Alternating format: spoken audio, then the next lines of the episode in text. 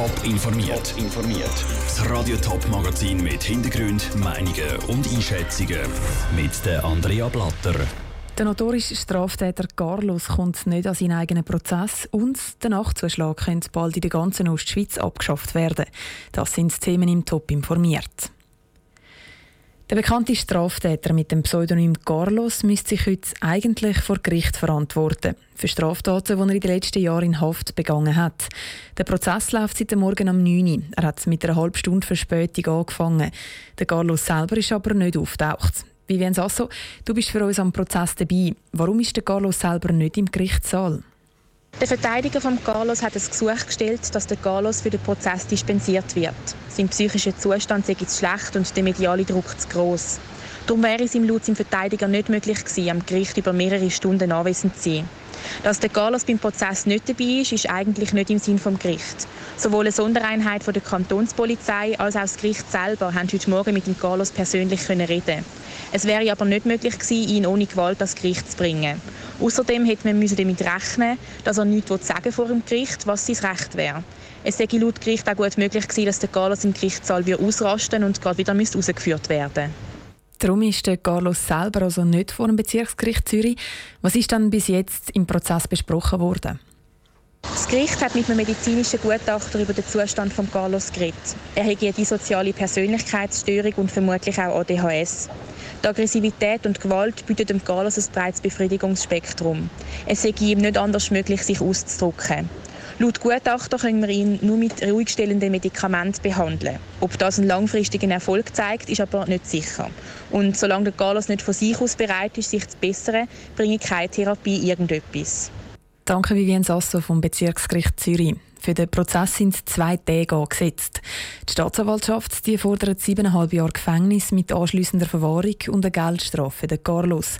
Die Forderungen der Verteidigung sind noch nicht bekannt. Das definitive Urteil das soll dann nächste Woche herauskommen. Es ist für die Zürcher Nachtschwärmer eine gute Nachricht gewesen. Der Kanton Zürich wird den Nachtzuschlag abschaffen. Das ist gestern bekannt worden. Selbstverständlich gehen aber nicht nur Zürcher in Ausgang, sondern auch St. Galler, Thurgauer oder Schaffhauser. Der Patrick Walter hat nachgefragt, was die Pläne im Kanton Zürich für Auswirkungen auf den Nachtzuschlag in diesen Kantonen könnten haben.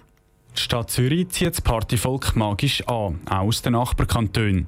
Die Abschaffung vom Nachtzuschlag könnte auf dem Heimweg aber plötzlich für unangenehme Situationen sorgen, sagt Stefan Thalmann, der Abteilungsleiter öffentlicher Verkehr vom Kanton Thurgau.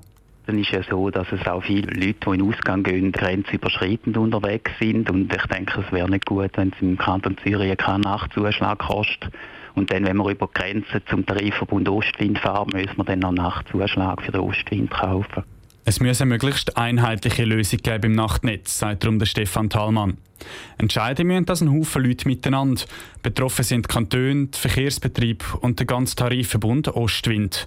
Trotzdem sind die Rückmeldungen auf die Ankündigung vom ZVV grundsätzlich positiv. Zum Beispiel beim Patrick Ruckli, am Leiter vom Amt für öffentlichen Verkehr beim Kanton St. Gallen.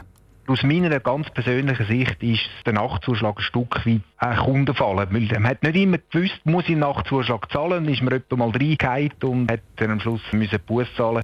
Die grosse Frage letztendlich, was kostet es, den Nachtzuschlag abzuschaffen? Aber auch da ist der Patrick Ruckli zuversichtlich.